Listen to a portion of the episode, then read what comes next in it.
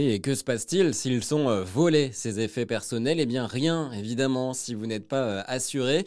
Olivier Moustakakis, vous êtes le cofondateur d'assurland.com et il existe heureusement bel et bien des options pour rassurer ces effets personnels en voiture. Si vous voulez en effet couvrir les objets qui étaient à l'intérieur de votre véhicule, ce sont des options à souscrire en complément, hein. ce sont des garanties, euh, garanties complémentaires qui s'appellent souvent garantie effets personnels ou garantie accessoires qui vous permettra de bénéficier d'une indemnisation pour les objets qui sont situés à l'intérieur du véhicule en cas de vol ou de destruction, hein, en cas d'incendie de votre véhicule. Est-ce que c'est vraiment quelque chose que vous conseillez? Est-ce que c'est vraiment utile? Tout dépend si vous avez l'habitude de laisser votre téléphone ou des effets de valeur à l'intérieur de votre véhicule. Ça va être utile à ce moment-là de souscrire ce type de garantie complémentaire. L'assureur vérifiera hein, lors de la prise en charge, avant de prendre en charge ce type de garantie, si notamment vous n'aviez pas laissé les clés sur le contact, s'il n'y avait pas de portière ouverte, euh, si les objets étaient bien placés dans le coffre ou dans une boîte à gants et s'ils n'étaient pas visibles à l'extérieur de votre véhicule, parce que dans ce cas-là, vous ne serez pas indemnisé. Et comment les assureurs vont faire pour vérifier tout cela? Alors les clés, déjà, il, peut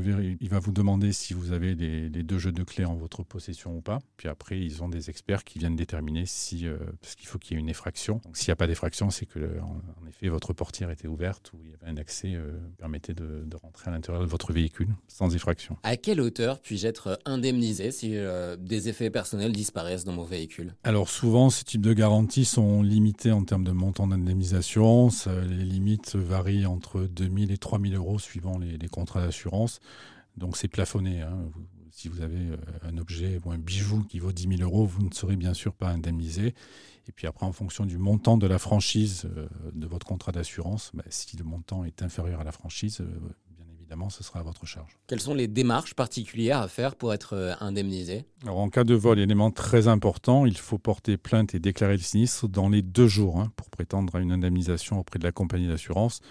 Donc ne pas oublier, vous avez deux jours pour déposer plainte. Merci beaucoup Olivier. Sachez enfin que la déclaration d'un vol de vos effets personnels n'entraîne ni malus ni surprime de votre assurance, à condition évidemment que cela n'arrive pas trop souvent.